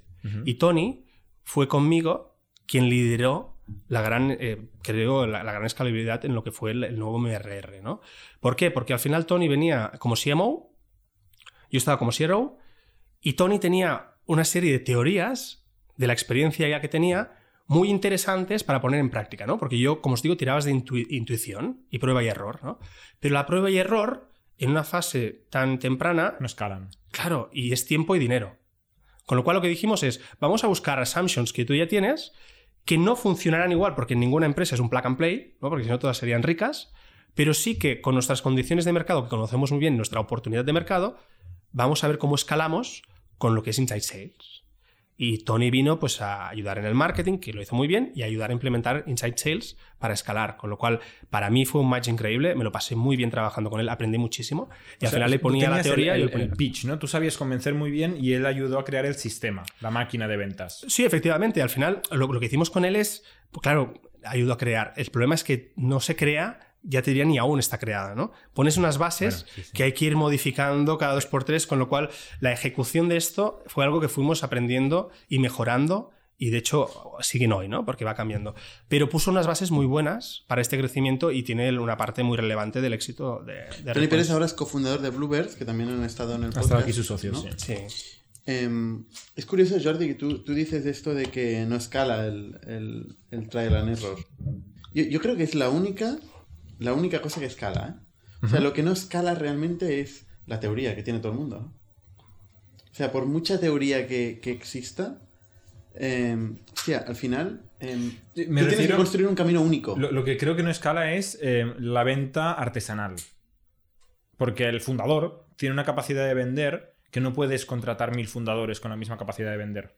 Hay que sistematizarla. No, y, y Y estoy, esto es lo yo que estoy veo muy de acuerdo. Y de hecho fue, fue un problema que tuve, ¿eh? Y creo que tiene mucha gente. ¿eh? Y pasa mucho de startups, que, mientras el fundador, los fundadores venden, se vende, y cuando ya no es el fundador el que vende, de repente cuesta mucho más vender, ¿no? Y esto es lo que... El trial and error para mí era más la artesanía, ¿eh? Pero, pero estás, estás hablando que hay que crear un sistema para vender, ¿no? una operación. Que es lo que Tony entró y implementó y luego ha hecho una empresa que va de esto. O sea, Pero incluso para es montar una operación de éxito, el trial and error es imprescindible. Sí, sí, sí. O sea, ¿sabes? O sea, Elon Musk dice que los libros de negocio se los regala a sus competidores, ¿no? yo creo que, que, o sea, no, no hay nada que te vaya a quitar en la experimentación hasta, hasta yo creo que hasta el IPO y después. ¿No? Pero bueno. Totalmente. Em, ¿Cómo, cómo, ¿Cómo dice uno, oye, creo que mi etapa se ha acabado? Esto es ¿Y muy a quién di- se lo dice, no? O Sí, sea, este este es un momento, ostras, em, muy chulo, ¿eh? Muy chulo y os cuento por qué. Porque es un momento de liberación. Em, en el mundo de la startup nadie te cuenta de lo malo, todo es muy bueno. Eh, en LinkedIn y en Twitter todos son buenas noticias, ¿no? Cierro rondas, eh, ahora he vendido, tal. Pero, pero hay una soledad que a veces no puedes explicar con gente porque no, porque no hay gente que haya pasado por lo mismo. Y es de, de sentir emociones y experiencias de, ostras, tú empiezas un proyecto con mucha ilusión, pero el proyecto del día 1 no tiene nada que ver con el proyecto del día 10, ni nada con el proyecto del día 20, ni nada con el día del proyecto 100. Y llegas a un momento que dices, ¿dónde está mi sitio? Pero no mi sitio probablemente en que no estés haciendo o no puedas hacer bien esto. Mi sitio en dónde realmente yo quiero estar, dónde realmente yo me lo paso bien y dónde realmente yo aporto valor. Con lo cual fue evidentemente gradual, que me costaba ir a trabajar. Cuando yo soy una persona que me encanta, es un hobby, ¿no? Cuando ves que cuesta, ¿por qué? Porque ya estábamos en unos niveles de business plans, de unos números evidentemente muy ambiciosos. Otro nivel, ¿no? Muy ambicioso. Eh, una serie de números que yo, yo dije, ostras, em, yo tengo que trabajar desde la conciencia y, y desde el conocimiento de que yo lo voy a hacer y creérmelo, ¿no? Y probablemente di, pues yo no soy la persona. Porque probablemente habrá alguien con más experiencia en una startup de un nivel mucho superior que lo hará y lo hará mucho mejor. Y dije, quiero dar un paso al lado. Es muy difícil, ¿eh? Es muy difícil porque se tienen que dar muchas condiciones. Yo, creo que esto que estás definiendo le pasa a muchísimos fundadores. Creo que sobre todo le pasa a, los solo founders, eh, porque no tienen a nadie con quien compartir las penas eh, la soledad es tremenda. Eh, y luego le pasa a los equipos de fundadores que no están muy bien cohesionados. Porque en- con equipos muy bien cohesionados, hostia, eh, sobreviven mucho más que otras compañías con solo founders porque tienen esta ventaja. Pueden compartir las penas ¿no? y las alegrías. Pero cuando hay un equipo multifounder sin estar bien cohesionado, pasa esto que estás definiendo. Probablemente, a ver, yo aquí mucha suerte con Laura, ¿eh? Evidentemente yo hablé con Laura y, me pidió, bueno, se quedó un poco en shock, evidentemente, porque, eh, repito, los números eran muy buenos. O sea, al final yo creo que, que lo bueno es darte cuenta de que en la siguiente fase tú no vas a ser la persona para también darle tiempo a la empresa a reaccionar, porque era mi empresa, yo aún no había vendido aquí, ¿eh? O sea, yo evidentemente había una opción de exit, cuando hay una opción de exit también el cerebro te hace un clic y, empiezas a entrelazar cosas, ¿no? Igual no es mi mejor momento porque me gustaría hacer algo nuevo, hay una opción de ventana de exit, eh, se dan una serie de componentes que, que- que- que te hace llegar a esta conclusión. Yo lo planteo internamente y en un momento, como digo, muy bueno, de crecimientos muy importantes. ¿No te planteaste seguir en la empresa con otro rol? No, porque sería ir en contra de mi coherencia. Y me explico. Mi coherencia, como te digo, es cuando llego a este punto, llego porque también tenía la semilla de empezar algo de nuevo en el día cero, que esto es importante, y sobre todo aplicando todo lo que yo ya había aprendido. Con lo cual, más que estar allí en una prórroga, ¿no? Porque al final sería prorrogar en otro Sería lado. una media tinta, ¿no? Efectivamente, yo lo que dije es, hay una oportunidad de un exit, hay una oportunidad... ¿Por qué dices que había una oportunidad de un exit? Porque había una ronda Sí. y se ofrecían secundarios. Efectivamente, había una ronda relevante y había secundario. Y allí dije, Secundario para la audiencia eh, es vender eh, tus participaciones a gente que no puede entrar en la ronda, en el dinero que se mete en la compañía, eh, Efectivamente. se queda fuera, pues entonces compra a socios eh, que venden su participación. Y, fue este, y fue- este fue tu caso. eh, eh, bueno, esto era la- hubo la oportunidad y yo tuve la suerte de poder entrar porque evidentemente hay un shareholders agreement, hay una serie de cosas que tienes que negociar, ¿no? Y yo tuve Sí, mucha por suerte. definición un fundador Sí, sí. no se puede vender nada, si se va lo pierde casi todo, con lo cual en general el shareholders agreement Efectivamente. no permite esto. Efectivamente, y bad livers y, y de todo, ¿no? Por eso yo tuve la gran suerte. las palabras, la- que, que todos nos dan miedo. Bad liver, good liver. El good liver es igual de malo, pero le- se llaman good, ¿no? Pero, pero, pero es verdad, era, era- Sí, era muy sí, complicado. sí, sí. Y yo estaba como key person, o sea, eh, es, era complicado. Pero como digo, yo creo que al final cuando tú actúas bien, y actuar bien significa dejarlo en un muy buen momento, dar tiempo, yo di seis meses el- para buscar una persona, apoyé a esta persona, porque no era ir contra la empresa, ir, ir a favor de la empresa y a favor mío. Porque al final yo ya no habría rendido seguro igual de lo que había estado haciendo hasta ahora, ¿no? Y, y como te digo, había desde mi punto de vista una oportunidad muy grande con la protección de datos donde yo quería todo esto que había aprendido, toda esta oportunidad que realmente veía y veía incluso un coste de oportunidad de no salir ya. O sea, te tuvieron que ayudar. Los inversores y Laura, en este caso, o Laura y Josep, te tuvieron que ayudar a, a que no se aplicara lo que ponía el contrato. Josep ya no estaba. Ah, Josep ya no eh, estaba, eh. Laura, evidentemente, pues tuvo que explicar mi situación y, y me ayudó y, mucho. y- no perdiste participaciones, o perdiste pocas, o no perdiste no, no, nada. no. No, no, porque al final eh, se No entendía tenías que. un reverse vesting. Eh, Bueno, se entendía que había una etapa y que yo había cumplido la etapa y además pues pues, entendía, pero eh, hay unos vestings, hay unos reverse vestings. No, pero no teníamos, no- no teníamos. esto no lo No, tenías, no, no, no, no. Simplemente no podías vender y te dejaron vender. efectivamente había un bad liver de si tú te vas, ¿qué pasa? ¿no?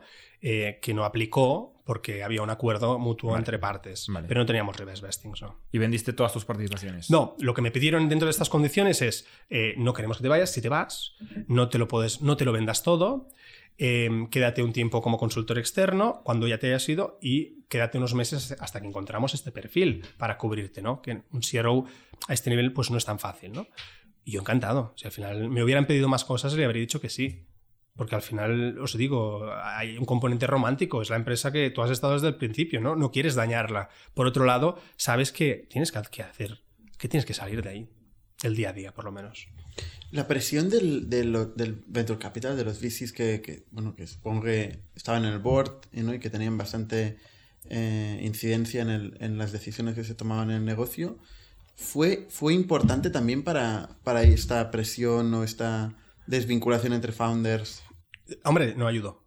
No ayudó. No, a ver, al final todos los que tenemos eh, VCs internacionales ya a cierto nivel sabemos que hay, hay mucha presión, pero no ayudó significa tampoco no perjudicó. Y me explico.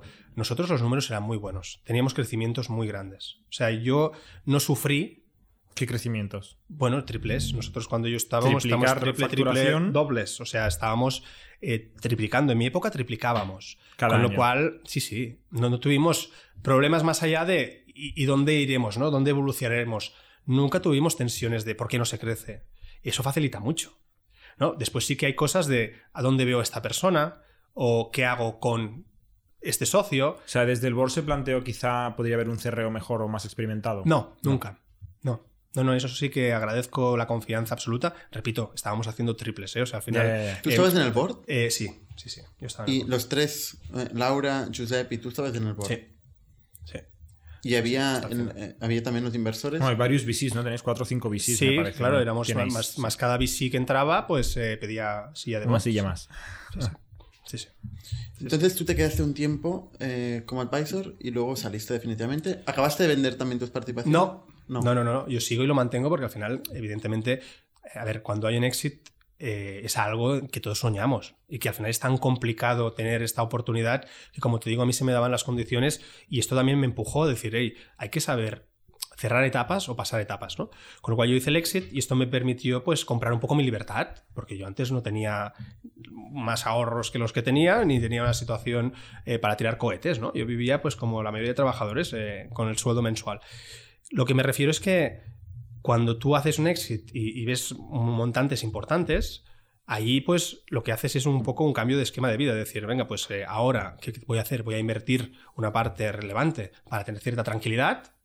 Y la otra, pues evidentemente vamos a ver qué hacemos a nivel de... A mí me gusta mucho el mundo de las startups, ¿no? Con lo cual hice inversiones en startups y algunas eh, igual más en mundo inmobiliario para, para tener un poco de diversificar. Diversificar. Efectivamente. ¿Qué importe te compra esta libertad a ti?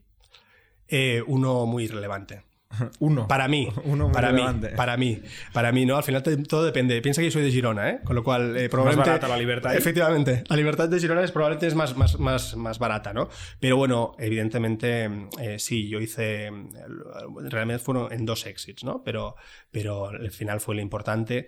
Hicimos uno pequeño para dar una entrada a una casa antes, ¿no? Eh, el montante relevante fue el último y ahí es En donde... la serie C, Efectivamente. con Summit Con Partners. Summit Partners. Ahora hace un año y medio. Es correcto. Sí.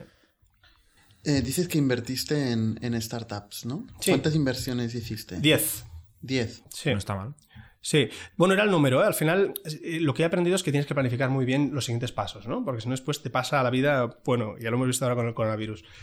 Y, y dije, vamos a hacer 10 para, para intentarlo, porque mi intención no era dedicarme a esto, no tengo tiempo. No tengo tiempo, me encantaría, ¿eh? porque a mí el mundo de la startup y, y- y sobre todo el ecosistema me, lo disfruto mucho, hablando con gente. El tema es que ahora no tengo tiempo precisamente porque estoy en un proyecto, ¿no? Full time.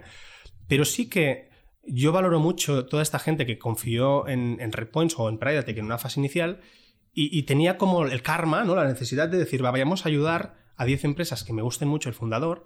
En algunas incluso tampoco entendía mucho el mercado, ¿eh? pero me gustaba mucho el fundador y que me lleguen, que no sea yo el que vaya, ¿no? Con lo cual me llegaron varias opciones eh, que me gustaron mucho, alguna no ha funcionado, pero fui coherente una vez más con, ¿Tú crees que ganarás pasta con eso? yo creo que sí, en algunas espero que sí. También es verdad que no, no- no- nunca he pensado que vaya a ser mi, mi motor de negocio a día de hoy. Creo que, que- que no voy a perder, creo que, que, bueno, viendo cómo van algunas de ellas puedo ganar, pero tampoco lo, lo planteé como... Es un hobby caro, un poco caro, pero Sí, hobby. eh, caro. queda muy mal decir que es un hobby, ¿no? Pero, pero hombre, no, probablemente yo lo diría más como un intento de negocio donde tampoco le he dedicado el tiempo eh, para que tenga una, una base eh, muy científica de si ganaré o no, no. Me gustaban, son empresas que funcionan y que están pasando rondas, con lo cual al final cuando pasan rondas, más que, la- que una que ya no está, eh, dices, hombre, pues ¿Con algo- secundarios o sin algo ganaré. secundarios? Eh, de momento, sin secundario. Es- es secundario. más, más que un hobby también es un karma, ¿no? Todo como lo has dicho tú. Es devolver yo- parte del dinero yo lo veo más a la rueda que a ti también te ayudó a arrancar. Yo, yo lo veo más así. Yo, yo creo que, sinceramente, ¿eh? cuando actúas, y, y yo es un consejo que doy a todo el mundo, es ser muy transparente y ser muy generoso. Hostia, la palabra generoso es algo que la he aprendido con el tiempo, ¿eh? Pero siempre que he sido generoso, pero generoso no solo económicamente, ¿eh? también con, con información, con dedicar tiempo. O este o otro te lo dedica y te lo devuelve. Y al final era un punto de decir, hombre, pues eh, este dinero, pues, 100.000 euros, los dedicas a esto. Es que el Eh, karma no es tanto el- la pasta, que, que hay mucha, es el, el conocimiento, lo que has aprendido, ¿no? Y sobre todo en primeras etapas, eh, los fundadores que reinvierten están ayudando muchísimo al de ecosistema. acuerdo. ¿eh? De Entonces, hecho, yo lo, lo- lo veo. La lo pasta al mucho. principio tampoco es tan fácil de encontrar, ¿eh? Que Al uno se olvida. Pero la primera pasta cuesta mucho de No, pero estoy de acuerdo También con Bernard, que al final yo, yo me planteaba a gente que me decía, hostia, ayúdame con esto, ¿no? Decías, claro, yo no, te- yo no puedo ayudar a todo el mundo. En cambio, si haces una inversión de nada, 10, 15 mil euros, ¿eh? Tampoco estoy hablando de inversiones locas. Eh, lo que estás haciendo es un commitment de que le vas a ayudar y Que, que no queda en... compartidos al final. Efectivamente. Igual estás arrastrando a otra gente que invierta también. Efectivamente. etcétera, No, ¿no? no, esto es, también es relevante, efectivamente. Pridatech. ¿Qué es eso? Pridatech, Pridatech. Pridatech me hace mucha ilusión, ¿eh? Me hace mucha ilusión porque, eh, como te digo, cuando yo salgo de Redpoints, eh, salgo con el gusanito de, ostras, qué lástima que no supiera todo lo que sé ahora, ¿no? Eh, cuando lo empezamos. Y, y allí Pridatech viene porque dije, quiero escoger los socios, con lo cual me fui a buscar a, a Lluís Alsina, que era mi jefe en el Barça, y quería un problema muy global, no quería, no quería tan nicho, y nicho entendiendo en, en un mercado, un segmento de mercado muy pequeño. ¿eh? Quería un problema muy global y quería además que estuviera dentro de Legal Tech, que es el que conocía, B2B, y mi mid-market, que aquí sí que soy más concreto, que mi mid-market estamos hablando siempre entre 50 y 1000 empleados, ¿no? que sería nuestro mid-market, que en Redpoint será más complejo, pero aquí está mucho más identificado. ¿Y por qué? Porque como decía, el mercado es mucho más grande. Puedes segmentarlo mucho mejor. En Redpoints probablemente era un mercado eh, menos claro eh, y costaba un poco más segmentarlo en lo que es empleados, ¿no? ¿Qué es Priatech? Priatech para mí es sobre el problema que existe a nivel mundial, mundial, ¿eh? que es en gestionar para las empresas datos personales, quién tiene acceso, qué hacen con estos datos, y recordando que los datos personales son empleados, proveedores y sobre todo clientes, con lo cual el cliente es el asset más relevante que tiene la empresa, ¿no? Yo me di cuenta cuando estaba con Repoints que la gente no sabía qué hacer con los datos, que me preguntaban, ¿tenéis una solución de protección de datos? Y haciendo un poco el research, me di cuenta que pasaba un poco lo mismo que con Redpoints. Hay soluciones como OneTrust para Enterprise, para empresas muy grandes, para equipos dedicados. No había una solución clara, más allá que los partners tradicionales, que son los abogados, para ayudar a las empresas a gestionar todas las necesidades y obligaciones con la protección de datos. Y al final dices, protección de datos, ¿qué es la protección de datos? Ostras, es que es muy complejo. Cuando yo entré en materia dije, esto es la caña, porque si ayudamos a simplificarlo y apoyar a estas empresas, no solo les ayudamos a que no les sancionen, sino les ayudamos a aumentar la seguridad en qué hace esta empresa con estos datos? En ayudarles a identificar el governance, ¿no? La gestión, el control de todo lo que existe dentro. Y sobre todo hay una pata que me gusta mucho que es les ayudamos a implementar. Con lo cual, hay un marco en Europa que es el GDPR, hay otro en Estados Unidos que es el CCPA, hay otro en Brasil, cada país tiene un poco su regulación marco, que lo que te dice es, todo lo que tú hagas con los datos personales, tienes que analizarlo, buscar unos riesgos en base a lo que dicen nuestras regulaciones e implementar las necesidades para mitigar estos riesgos. Nosotros lo que hemos hecho es una plataforma que lo que te ayuda es a identificar toda esta información dentro de la empresa, que está desestructurada. Si yo os pregunto a vosotros cómo No tenéis los no datos... preguntes, que se está grabando. No, no, es que te los pasa a todos. Oye, ¿eh? una pregunta. Les pasa a Eh, todos. no quiero que me preguntes. Eh, eh, ¿Sois software? Somos plataforma, somos software plataforma. Solo software. E- Efectivamente, nosotros somos software plataforma de gestión. Pero software como el primer día de Redpoint, el software No, como no, el no, no, no, no, no. Aquí es software plataforma. Porque seguís sin. Perdón, sois dos fundadores. Sí. Ninguno de los dos es técnico. Eh, Luis es más técnico que yo. Luis es más técnico que yo. Pero no Pe- es técnico de No, él es operaciones. editor. No, pero y aquí, aquí es una buena pregunta. ¿eh? Eh, tuvimos el mismo problema de buscar a un técnico al inicio. Bueno, ¿El aprendizaje dónde está? No, porque después sí que el CTO lo hemos encontrado muy rápido. El CTO hemos tenido la suerte de... En una claro, empresa donde tú invertiste. Eh, efectivamente, efectivamente, en Nisgo. Efectivamente, con lo cual tuve mucha suerte. El karma, ¿eh? Fijaros, ¿eh? Sí, me sí, me- sí, me mal la empresa, pero me quedo al product el manager y al CTO, que son personas brutales. Eh, Borja venía de Google, el, el- el CPM, y el otro pues venía de una experiencia brutal con startups. Con lo cual aquí ha sido la explosión y también para mí un aprendizaje de tener gente buena prácticamente desde el inicio. Claro, nosotros llevamos dos años. Este será el segundo año, con lo cual, por suerte, hemos encontrado un equipo fiable relativamente rápido. ¿no? Aquí el Bayer Persona no es el CEO, ¿no? No, aquí el Bayer Persona. Aquí el Bayer Persona. Realmente. eh, no, no, pero ojo, eh, no y sí, ¿eh? O sea, nosotros entramos con muchos CEOs, sobre todo en este mid-market, que es, ¿sabes que tu empresa va a estar en riesgo? Miedo. Efectivamente. Pero es un, Fear. es un miedo. Es un miedo muy realista, porque sobre todo nosotros nos enfocamos de todo el mundo de la protección de datos que afecta a todas las empresas a las que tienen datos más sensibles, que son salud, educación y techs. ¿Por qué techs? Porque al final los datos es el core, es el negocio. Tienen muchos datos las empresas tech, mucho más de lo que, sa- Muchísimos. de lo que piensan. Muchísimos. Y claro, si yo te voy a vosotros como CEOs y os digo, hey, tú sabes que si tienes, igual que le pasó a Globo, ¿eh? un leak, un data breach, vas a aparecer en, en el- todos en los periódicos. ¿Por qué? Porque no estás Esto es gestionando bien. gratis, ¿eh? Sí, Bueno, eso- bueno, No, no, no, estás pero- gestionando bien los datos de si tus no vamos a clientes. la cárcel, quizá no es tan malo, ¿eh? Bueno, depende, ¿eh? Porque al final, Depende, al depende. final estás hablando de unos Sí, datos sí. de tus clientes que No, no, no. están bien asegurados, ¿no? Eh, Factorio está muy bien. Sí, claro. eso me han dicho, eso me han dicho. Lo que os quiero decir aquí Tenemos CTO fundador. Ah, la ¿ves? tecnología también ¿Ves? está muy bien hecha. Bueno, igual falta Pride ya lo hablaremos. Donde voy aquí es que, que estas empresas, al final, eh, la protección de datos la hacen en muchos casos con el mismo gestor o con el mismo abogado, y llega un punto donde tienes que ir a otros máximos, porque has lanzado unos productos. Pero, o sea, el tema no es que la empresa. ah, O sea, la empresa puede hacer muy bien la protección de datos sin un Pride Tech. Lo que hacéis es que lo hacéis fácil. Sí, Pero pero porque sois un software, no sois la protección de datos. nosotros al final, la software y la plataforma lo que te ayuda es a ir a, todos los pasos, que es identificar, analizar e implementar. Tenemos un equipo de Customer Success, que evidentemente es legal, por si tienes dudas, porque en algún caso podrías tener dudas legales, ¿no? Pero ellos, con solo unos abogados, no lo pueden hacer bien en un momento dado, y me explico. Si tú como, como tech company ¿eh? empiezas a vender en todo el mundo, no, no, no vas a ir bien solo con el abogado de España. Sí, sí. Vas a tener que buscarlo. Se te va no es que no se pueda el- hacer bien, es que es muy costoso Correcto. y después tendrías, necesitarías Por mucho eso. tiempo. A nivel de plataforma, nosotros simplificamos mucho los procesos para identificar, no tienes un abogado o alguien que te dice, ¿cómo lo hace en marketing este proceso? Hemos Mm. Identificado los procesos. Pero también en la web tenéis eh, que tenéis un DPO, ¿no? Un Data Protection Officer. Officer, eh, as a service. Efectivamente. Esto no es software, ¿no? Bueno, es que al final hemos sí virtualizado. Es muy buena Pero hay pregunta. un señor con nombre, apellidos y DNI y dirección. No, aquí lo que hay es, eh, identificamos dentro de la Agencia Española de Protección de Datos una persona que tiene que responder, que en este caso no es una persona, es Priatec, ¿eh? pero tiene que haber un O sea, responsable. vosotros como SL sois el DPO de vuestro. Podéis ser el DPO de vuestros Efectivamente. clientes. Y ¿Eso lo- es un marrón? de la- No, no, porque al final... Sí, ¿no? O sea, No, no, pero no. Responsabilidad. No, porque fíjate, al final eh, lo que hacemos nosotros es asegurarle a la agencia que hay alguien que está ayudando a la empresa a implementar procesos y que es diligente.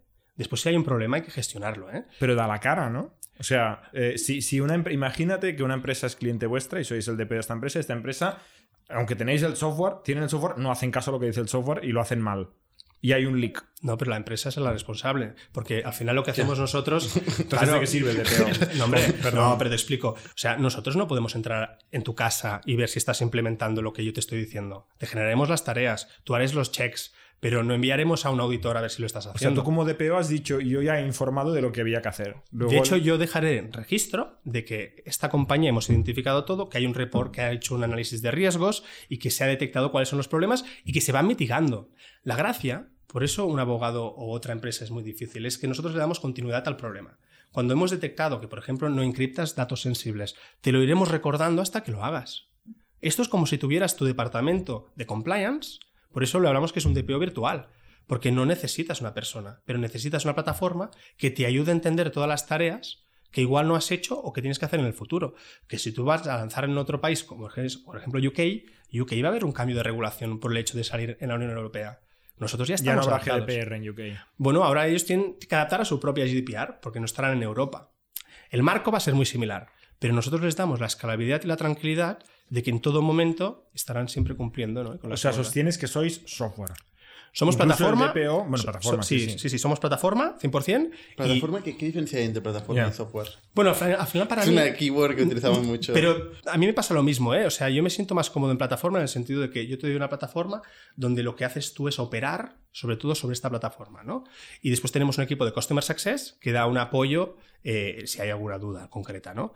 Eh, software para mí a veces es más toma, te doy y, y un, no sé, para mí igual es un tema más semántico mío, ¿eh? O sea, es el hecho de que incorpora una parte de servicio, ¿no? Que por Mm. eso le llamas más plataforma. Sí, sí. Por hecho de ser un So- SaaS software y no un service. CD que tú te lo instalas y te apañas. Eh, efectivamente, efectivamente. Vale, hay una ok. parte de Customer Success. ¿Y Nos cuántos, entendemos. cuántos clientes tiene Predetec? Predete actualmente son 400. 400 clientes que a la vez tenemos algunos clientes que al ser white label, pues estamos gestionando más de 10.000 empresas finales, ¿no? Y esto también es muy interesante. o sea, vendéis a intermediarios. nosotros empezamos con un canal de partners. ¿Por qué? Es curioso empezar con partners. Es Sí, interesante. pero, pero para mí fue una estrategia muy interesante y te cuento por qué. Em, para entender las necesidades de la empresa final, cuando es un mercado que no hay información porque lo estábamos abriendo, teníamos que realmente ir primero a todos los que saben cómo funciona. Y al final el partner es el- precisamente el abogado o el gestor, el que más sabe de este mundo. ¿no? Y le hicimos una herramienta que necesitábamos, que fuera técnicamente muy fiable y legalmente pues, acorde con las regulaciones, con lo cual hicimos un white label que les ayuda a gestionar cientos o miles de empresas con todas las necesidades que vayan a tener del GDPR. ¿Qué pasa? Que llega un momento este año que nos damos cuenta que este tipo de partner gestiona un cliente más bien pequeño y sin unas necesidades a nivel de empresa, por su complejidad de, estructura, que nosotros podíamos cubrir con B2B. Por eso lo que lanzamos es Priatec en el segmento mid-market, donde no solo te ayudamos con toda la parte más legal, más de contratos, toda la generación de documentos, toda la generación de riesgos, análisis, sino en implementar, en ir más lejos. Incluso los trainings, ¿no? Hemos digitalizado los trainings porque mi máxima es, tú puedes tener todos los documentos, contratos. Si tus empleados no tienen una formación adecuada de qué hacer con estos datos que tratan cada día, que puede haber un data breach, que alguien les pide, elimíname un dato. ¿Sabes cómo tienes que contestarle a esto? ¿O cómo tienes mi email? Entonces los partners han quedado para menos de 50 trabajadores. Empresas de menos de 50 Efectivamente. O trabajadores. sea, al final en partners tenemos agentes de marketing, tenemos eh, gestores, tenemos algunos abogados que lo que necesitan es la herramienta más de automatización pura. ¿Y cuántos partners tenéis? En partners somos unos 250 más o menos. 250 partners y 400 clientes. Ostras, el ratio es... En total, ¿eh? en el total de los 400. ¿eh? Pero clientes finales son 400. No. Incluyendo otra vez de Eh, partners. efectivamente, incluyendo partners. Vale. Ostras, un ratio curioso.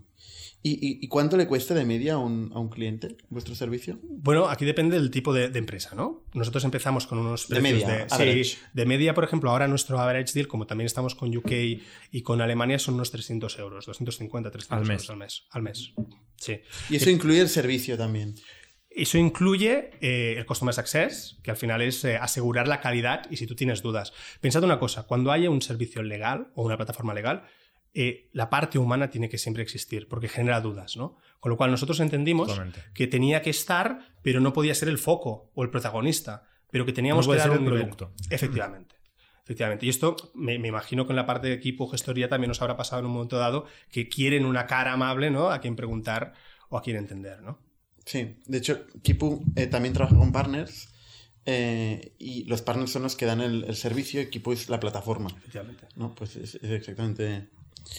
Vale, o sea, tú, tú estás actualmente en un millón y medio, estoy haciendo aquí cálculos rápidos, un millón y medio de, de ARR, ¿no? No, no te lo voy a decir, no te lo voy a decir esto porque además nosotros ahora hemos tenido una ronda que estamos muy contentos, preparando ya la, la siguiente y, y- y, bueno, eh, la verdad es que, como te decía, lo que más me enorgullece es en tan poco tiempo, porque llevamos ahora un año más COVID, eh, mercados internacionales. Creo que hemos ido muy rápido, hemos entendido la oportunidad muy grande, tenemos un equipazo. Os decía antes, ¿eh? el equipo que tenemos de C-Level es increíble, internacional oriented. Crecimos en España o nacimos en España para entender dónde ir, eh, pero claramente tenemos una vocación global y eso también me, me gusta mucho. Y, y estamos avanzando mucho más rápido de lo que hice también en Redpoints en sus inicios, con lo cual, de algún modo, mi challenge personal era a ver si soy capaz de aplicar todos los learnings, ¿no? Con lo cual, de momento, pues eso, muy contentos y mercados complicados. De hecho, UK y Alemania fueron mercados que nos me costó muchísimo en Redpoints. Y aquí cuando ¿Quién no? empezamos mercados dijimos, vamos a los más difíciles. ¿Por qué? Porque si hay que ganar, hay que ganar también los, los más complicados, ¿no? Y estamos muy contentos. La verdad es que nos ha subido mucho el ARPA, nos ha subido mucho precios medios, ¿no? Y entienden la problemática, yo creo que incluso mejor que en España. ¿La ronda de cuánto ha sido? La ronda ha sido de 2 millones 100. ¿Y con qué inversor? Lo hemos hecho con Sabadell, eh, con Guaira y después los, yo incluso he vuelto a invertir y con, con los actuales también lo hemos hecho. Que se encomenda. Efectivamente, Encomenda es el que estaba liderando, también estamos esa de Van y tenemos pues Javier Llorente, tenemos eh, mucha gente de mi entorno que pues bueno, pues que quería que yo que estuvieran allí de algún modo como business angel, porque es gente que aporta mucho, ¿no? También. Oye, David, pues mm, muchísima suerte porque el proyecto tiene, tiene buena pinta. El pain es claro. Muchas gracias. Eh, está claro que todos tenemos este pain. O sea, luego ahora ya cuando fuera de, de- de micrófono ya nos venderás Claro que sí. eh, servicio.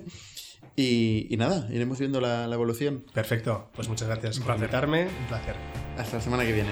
Somos un ecosistema de startups tech de Barcelona, creadores de Camalún, Kipu y Factorial, entre otras. Ofrecemos más de 5.000 metros cuadrados de coworking a startups y organizamos eventos diarios para discutir negocio y tecnología hasta la saciedad. Desde ITNIC Fund invertimos en equipos con capacidad de construir grandes productos y negocios. ¡Te esperamos!